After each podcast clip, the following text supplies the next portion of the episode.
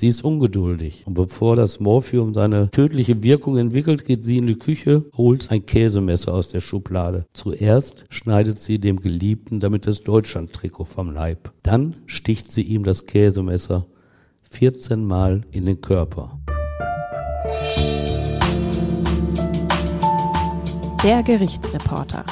Spektakuläre Verbrechen aus NRW. Ein Podcast der WAZ.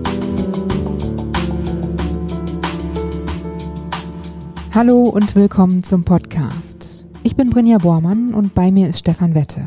Hallo Stefan. Hallo Brinja.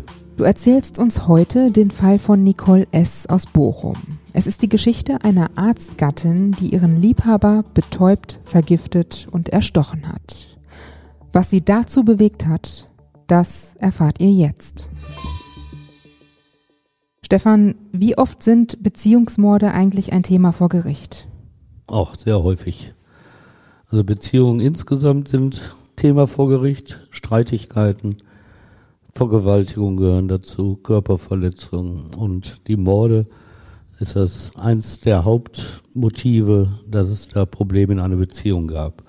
Die Tötungen in Beziehungen sind halt das Altersgeschäft von Mordkommissionen und Schwurgerichten. Der Tod steht oft am Ende der Liebe, wenn die Toleranz der Partner gegenüber dem einst geliebten Menschen geschwunden, oft sogar völlig verschwunden ist. Streit, Verletzungen, ein Wort gibt das andere. Danach kommt der Tod. In den meisten Partnerschaften entbrennt aber der Konflikt nicht am Auseinanderleben und der Unzufriedenheit. Zum gewaltsamen Tod führt es oft, weil ein Teil der Beziehung nicht mehr an dieser festhalten will und den Partner verlässt. Es sind oft schreckliche Taten geprägt von Wut und Kontrollverlust. Es rührt an den Grundfesten, dass der Partner sich absetzt. Da spielt gekränktes Selbstwertgefühl eine Rolle, vor allem aber das Besitzdenken. Es steht dem Partner nicht zu, wegzugehen. Als ob es im Hirn einen Kurzschluss gibt, stechen die Gekränkten wie wild auf den Menschen ein, den sie mal geliebt haben. Und eine besondere Steigerung erfährt dieser Konflikt, wenn ein neuer Partner im Spiel ist. Blinder Hass treibt den Verlassenen, die Eifersucht bestimmt all sein Handeln. Dass der einst geliebte Mensch ihn nicht nur verlässt, sondern einen anderen Menschen offenbar besser findet, das verkraften viele nicht. Wenn ich sie nicht haben kann, dann soll sie keiner haben. Das hören die Ermittler oft als Erklärung blutiger Taten. Das sind in der Regel die Motive beim tödlichen Ende der Liebe. Dass aber jemand sterben muss, um eine Ehe zu erhalten, das ist eine Erklärung, die Mörder nur selten ins Feld führen. Nicole S., die Bochumer Arztgattin, beruft sich ausgerechnet darauf. Sie beschreibt ihren Liebhaber, von dem sie ein Kind erwartet, als Bedrohung ihrer Ehe. Eine Bedrohung, die sie selbst erst erschaffen hatte. Und sie hätte erkennen können, dass mit den Gefühlen anderer Menschen nicht ungestraft gespielt werden darf. Habt ihr schon mal von Heinrich Pommerenke gehört? In der neuen Sonderfolge auf watz.de slash akte-nrw erfahrt ihr, wie es dazu kam, dass er 49 Jahre im Gefängnis saß.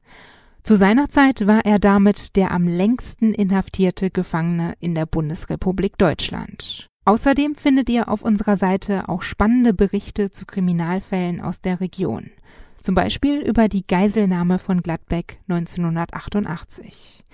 Den Link zur Seite Akte NRW findet ihr in den Show Notes, also der Beschreibung dieser Folge. Jetzt geht es erstmal weiter mit dem aktuellen Fall. Gehen wir mal ganz zum Anfang, um Nicole S. besser kennenzulernen. Wie ist sie aufgewachsen?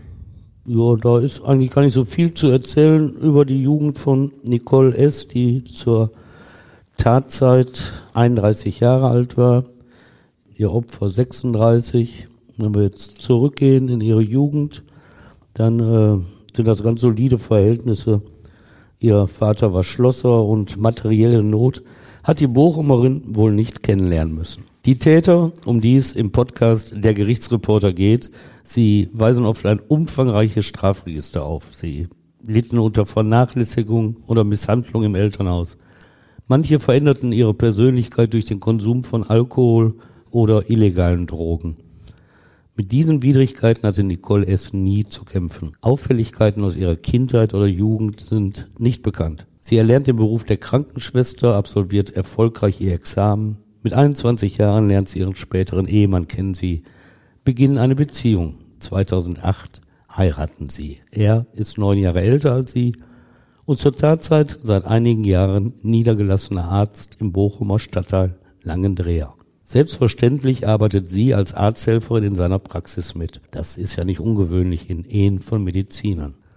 Nach außen also eine geradlinige Entwicklung. Es passt zu der Charakterisierung von Nicole S. durch die Gutachter im späteren Prozess. Zitat, eine geistig und körperlich gesunde Persönlichkeit.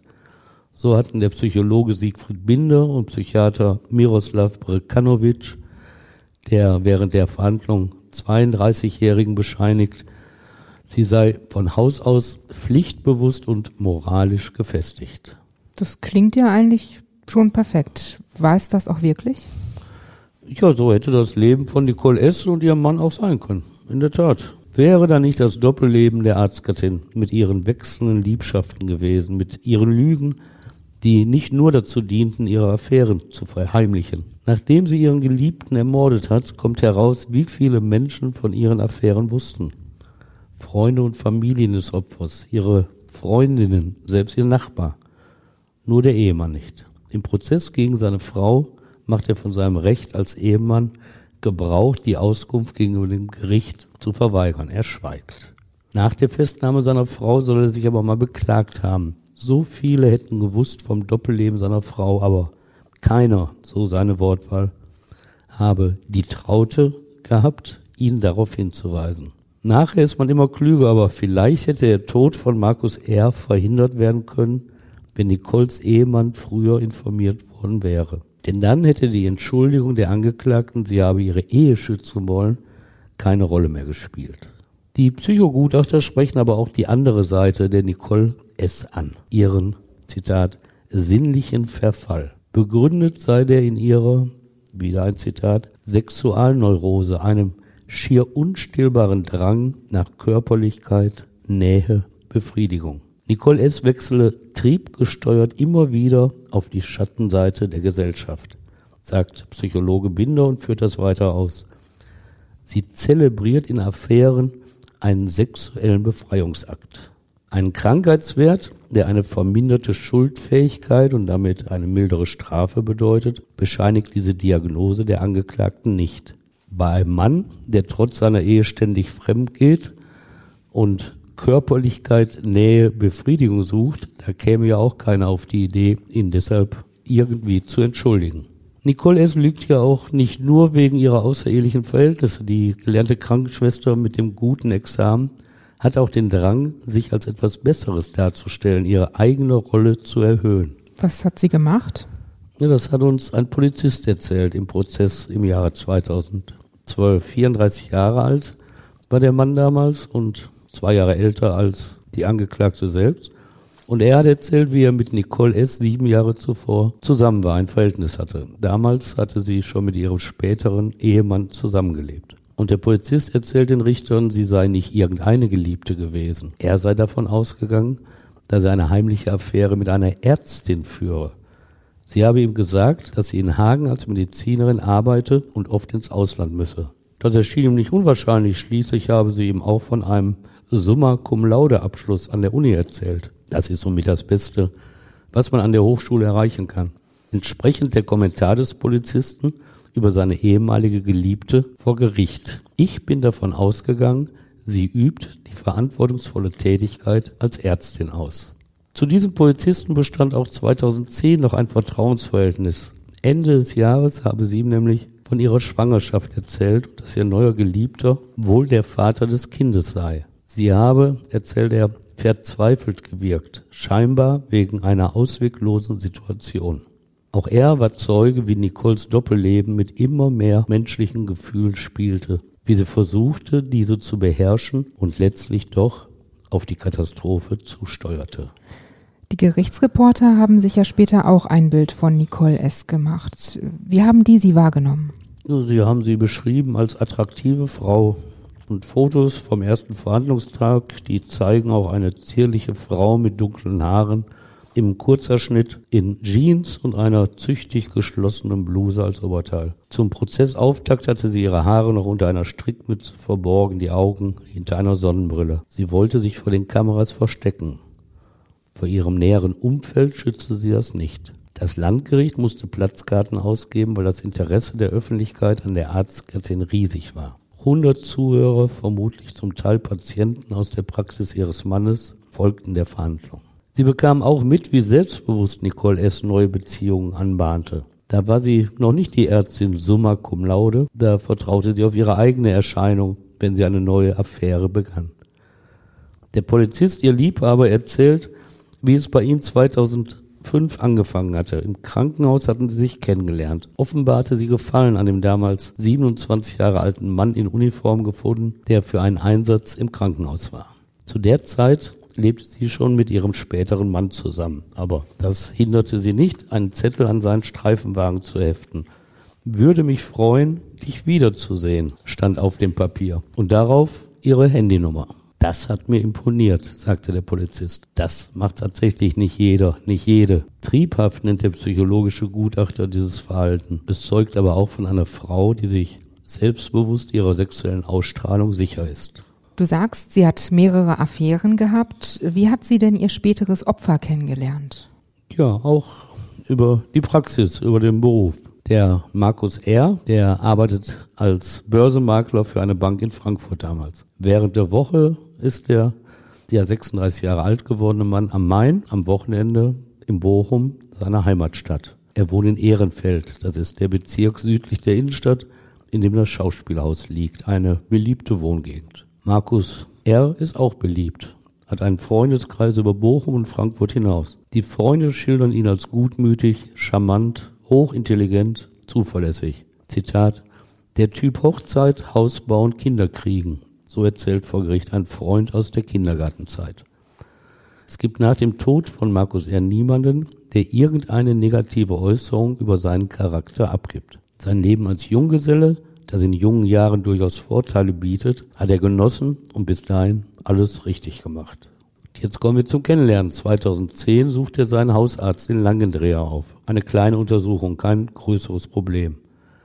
An der Rezeption der Praxis hinterlässt er seine persönlichen Daten, auch seine Handynummer. Eine Aktion, die wohl jeder Arztbesucher kennt.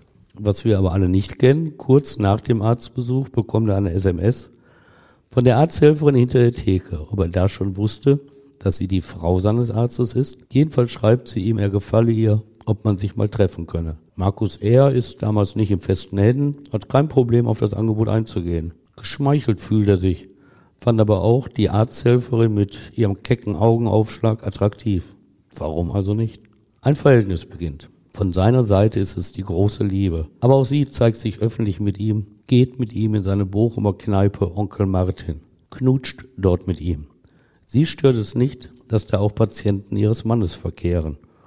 Nur wenige Kilometer ist Ehrenfeld, wo Markus R. wohnt, von Langendreher, dem Standort der Praxis, und von ihrem Wohnort Weidmar entfernt. Wer sich so zu seiner Liebe bekennt, der ist wohl auch bereit, seine Ehe zu beenden, denkt Markus R. Also wusste er, dass sie verheiratet ist? Das wusste er. Das bleibt ja auch nicht aus. So geheim kannst du es ja gegenüber dem Geliebten auch nicht halten. Ich frage mich aber, warum Nicoles Mann nichts von der Affäre mitbekommen hat, wenn sie das doch so offen ausgelebt haben. Ja, das hängt wohl mit der Wahrnehmungsfähigkeit von uns Männern zusammen, möchte ich mal so platt behaupten.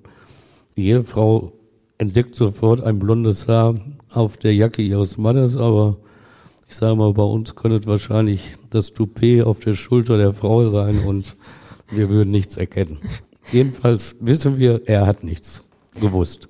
Was hat Markus R. denn eigentlich so an Nicole S. fasziniert? Ja, seine Freunde erzählen nicht nur, dass es die erste große Liebe war, sondern dass er auch vom Sex mit ihr begeistert war. Berauschend, hat er den Freunden gesagt. Und sie erklären näher, was Markus R. da so begeistert hat. Sie denkt sich immer was Neues aus, hat er ihnen erzählt. Die Freunde denken deshalb rückblickend an sexuelle Hörigkeit von Markus R. Doch das ist nicht die ganze Wahrheit. Dann hätte er es ja bei der heimlichen Affäre belassen können. Er will mehr von Nicole, er drängt auf Scheidung. Und die Geliebte sichert ihm das zu. Ein ums andere Mal. Aber Nicole S. ist nicht ehrlich zu dem Mann, der ihr ehrliche Gefühle entgegenbringt. Sie denkt kein bisschen daran, sich von ihrem Mann zu trennen. Warum soll sie auch den sozialen Status einer Arztgattin aufgeben, den Wohlstand, die gesellschaftlichen Kontakte? Sie hat schon vorher außereheliche sexuelle Affären gehabt. Es gibt eigentlich keinen Grund, sich diesmal anders zu verhalten. Eigentlich, denn dann passiert ja was Ungeplantes. Ja, diese Beziehung kennt eben andere Voraussetzungen als die bisherigen. Nicole S. wird diesmal schwanger. Sie sagt zwar, sie sei unsicher, wer der Vater ist, tatsächlich weiß sie aber, dass nur Markus R. der Erzeuger sein kann. Er will jetzt die Trennung, gerade auch wegen der Schwangerschaft. Das geht nicht, sagt sie. Und er findet einen Hinderungsgrund, warum sie ihre Familie jetzt nicht verlassen könne, denn sie habe in der rechten Brust einen Krebsknoten. Kurz danach ist es die linke Brust. Zwischendurch erfindet sie noch eine Gürtelrose. Sie hat keinerlei Skrupel, diese Krankheiten zu erfinden. Und nach drei Monaten der Schwangerschaft der Schock. Unter Tränen erzählt sie dem Freund, sie habe eine Fehlgeburt erlitten.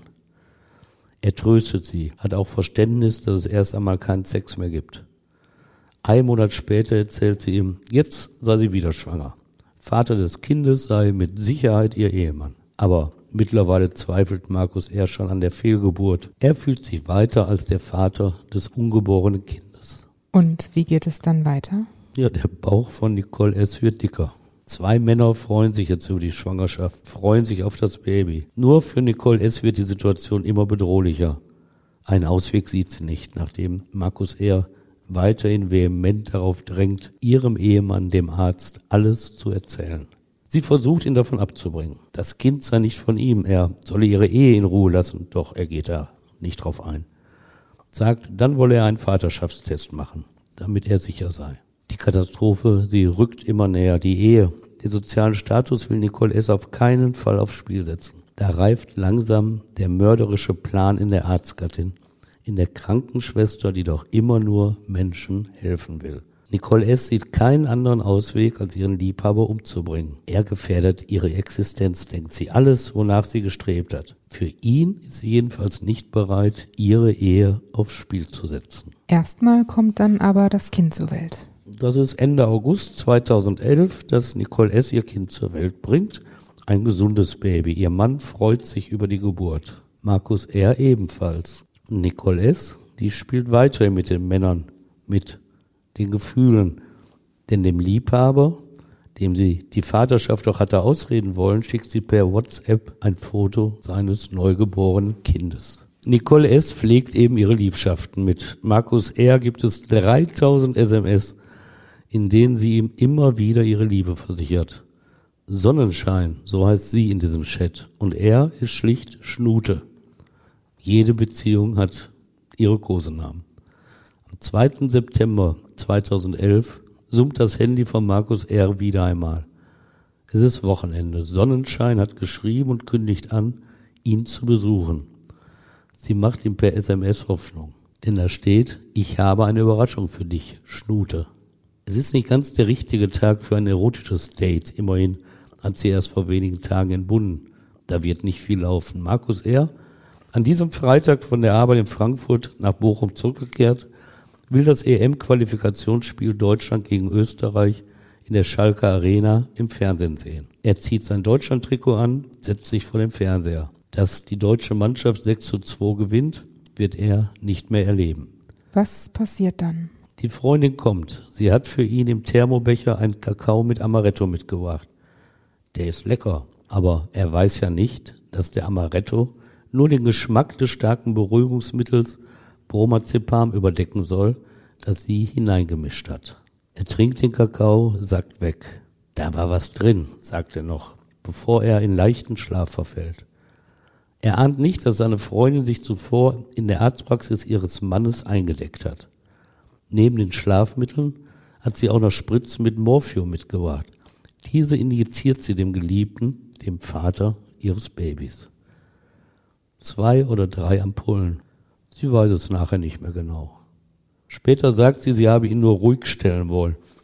Er solle erst am Montag gegen morgen wach werden und dann nach Frankfurt fahren. Sie hätte dann wieder eine Woche Zeit gewonnen, in der er ihrem Mann nichts habe erzählen können. Also wollte sie ihn gar nicht umbringen? So sagt sie aber, das glaubt ihr keiner. Das Beruhigungsmittel hatte sie schon stark überdosiert. Das Morphium sei endgültig tödlich gewesen, berichtet der Essener Rechtsmediziner Andreas Freislederer dem Bochumer Schwurgericht. Als gelernte Krankenschwester haben sie um die tödliche Mischung ihrer Rezepturen gewusst, sind sich eigentlich auch alle sicher. Nicole S. reicht aber damals der Cocktail nicht. Sie ist ungeduldig und bevor das Morphium seine tödliche Wirkung entwickelt, geht sie in die Küche, holt ein Käsemesser aus der Schublade. Zuerst schneidet sie dem Geliebten damit das Deutschland-Trikot vom Leib. Dann sticht sie ihm das Käsemesser 14 Mal in den Körper.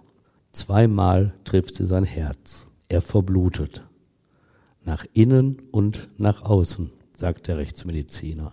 Wann wird Markus R. dann gefunden? Am nächsten Morgen wird seine Leiche entdeckt. Ein 21-Jähriger hatte morgens vor dem Haus im Ehrenfeld Brandgeruch wahrgenommen und die Feuerwehr alarmiert. Die Rettungskräfte dringen ein, sehen schnell, dass es sich wohl um einen Schwelbrand gehandelt haben muss, der von der Matratze des Bewohners ausging. Offenbar habe er eine Zigarette geraucht und sei dabei eingeschlafen, hieß es damals. Aber irgendwas stimmt am Tatort nicht. Es ist so ein Gefühl von Feuerwehr und Polizei. Die Obduktion durch den Rechtsmediziner Andreas Freislederer bringt endgültige Gewissheit.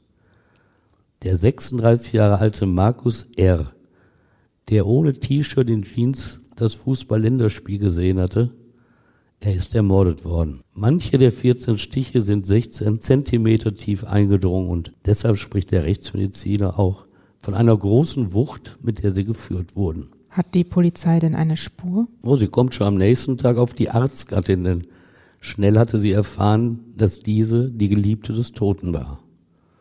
Die Beamten fahren nach Weidmar zum Wohnhaus der Verdächtigen.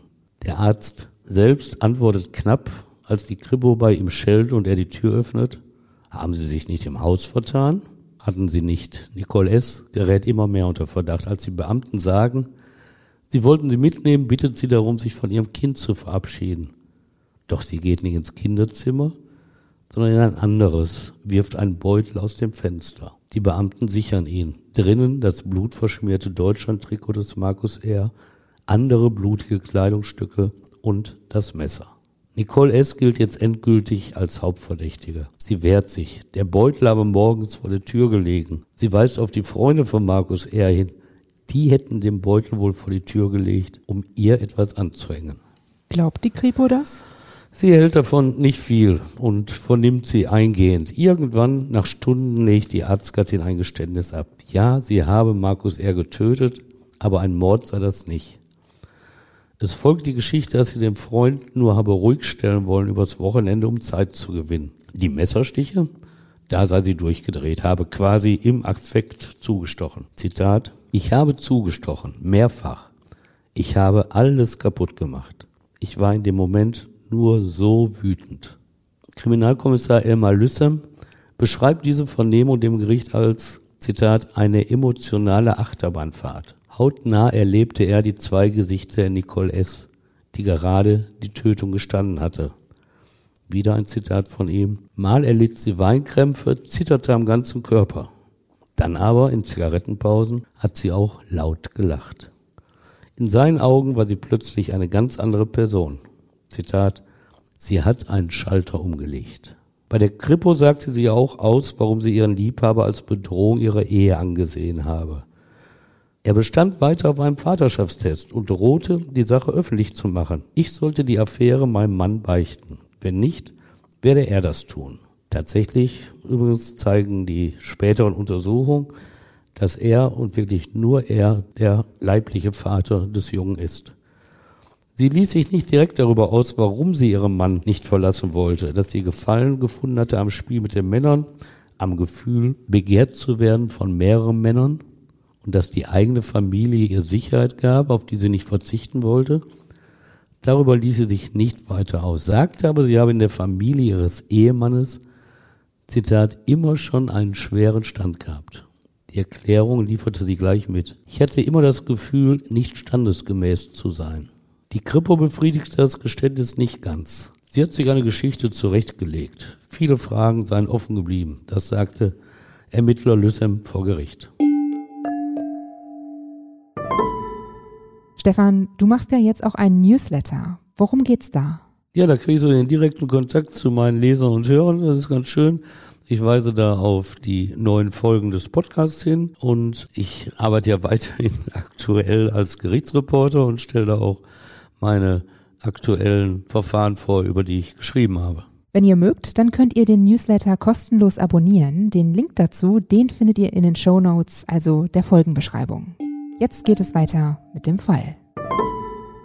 Am 13. Februar 2012 beginnt vor dem Bochumer Schwurgericht der Mordprozess gegen Nicole S. Wer kümmert sich eigentlich um das Baby?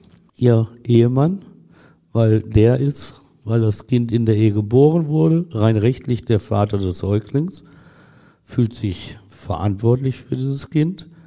Und es hieß damals, er kümmere sich fürsorglich und liebevoll um das Baby. Und regelmäßig kann auch die in Untersuchungshaft sitzende ihr Baby sehen. Es wird ins Gefängnis gebracht.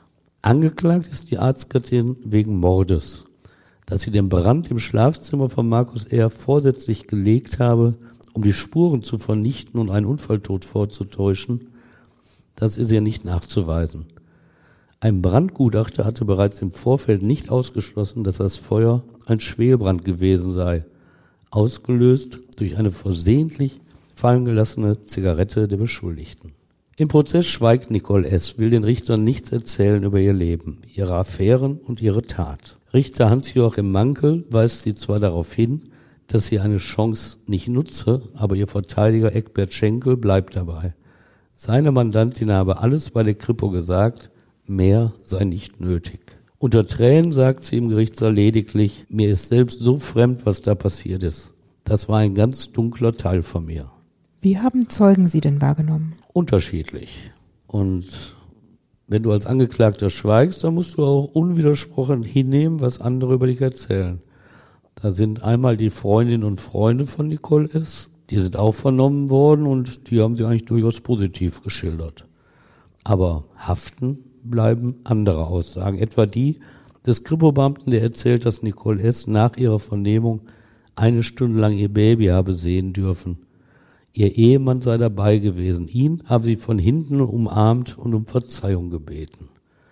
Auch das empfinden viele im Saal als falsches Spiel der Angeklagten. Oder die eindrucksvollen Schilderungen der Freunde des Opfers. Das ist mein Sohn, habe er nach der Geburt des Kindes gesagt. Er habe gar nicht um jeden Preis an der Beziehung zu Nicole festhalten wollen. Vor allem habe er sich um sein Kind kümmern wollen, es heranwachsen sehen und ihm ein Vater sein wollen. Und wieder andere Zeugen beschreiben die Angeklagte als eine Frau, die sehr viel Wert auf Ansehen und auf Luxus gelegt habe. Schließlich die Mutter des Mordopfers. 72 Jahre alt ist die Frau, als sie im Bochumer Verfahren aussagt. Als Nebenklägerin hat auch sie an der Verhandlung teilgenommen. Vermisst hat sie, dass von der Angeklagten nie auch nur eine kleine Beileidsbekundung, nie ein einziges Wort der Entschuldigung gekommen sei. Richter Mankel richtet das Wort an die Angeklagte, die ihr Gesicht hinter einem Taschentuch verbirgt. Ob sie der Mutter des von ihr Ermordeten etwas zu sagen habe, will er wissen.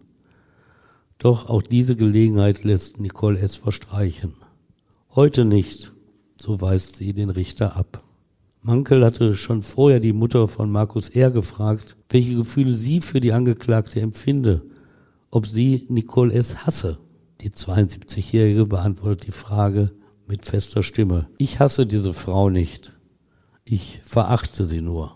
Am 30. Mai 2012 fällt dann das Urteil. Und Nicole S. erscheint, wie so oft in dieser Verhandlung, in Begleitung einer Gefängnisseelsorgerin, die ihr beisteht. Ohne große äußerliche Reaktion hört sie, dass das Bochumer Schwurgericht sie wegen Mordes zu lebenslanger Haft verurteilt. Es hat keinen Zweifel an der Heimtücke, mit der sie ihren Freund umgebracht hat. Richter Hans-Joachim Mankel erinnert in der Urteilsbegründung daran, dass Nicole S. für Markus R. die große Liebe gewesen sei. Als er auf dem Vaterschaftstest bestand, sah sie ihre Ehe gefährdet. Mankel, sie hat ihren Geliebten umgebracht, weil dieser damit gedroht hatte, den Ehemann über das Verhältnis zu informieren. Der Vaterschaftstest habe sich wie eine Schlinge um ihren Hals gelegt. Mit Bromazepam und Morphium habe sie ihn vergiftet. Dann ging es ihr nicht schnell genug, das Herz habe noch geschlagen. Sie holte das Messer aus der Küche und stach zu, 14 Mal. Der Richter, dies tat die Angeklagte, um sich des Todes ganz sicher zu sein. Das Doppelleben der Nicole S. spielte für den Mord die entscheidende Rolle. Auf der einen Seite die vielen Affären, geboren nach Ansicht der Richter aus einem sehr geringen Selbstwertgefühl. In den Liebschaften habe sie vor allem Bestätigung ihrer selbst gesucht. Und auf der anderen Seite die Ehe mit dem Arzt, die sie nicht habe gefährden wollen. Der Grund dafür zeigt wiederum die kalte, berechnende Seite der Nicole S. Zitat, die Ehe hat ihr soziale Aufwertung und materielle Sicherheit gebracht. So Richter Manke im Urteil. Stefan, danke, dass du uns die Geschichte von Nicole S. erzählt hast. Gerne. In zwei Wochen gibt es hier wieder einen neuen Kriminalfall aus der Region und ich freue mich, wenn ihr auch dann wieder zuhört. Bis dann. Ja, ich freue mich auch. Danke fürs Zuhören. Tschüss.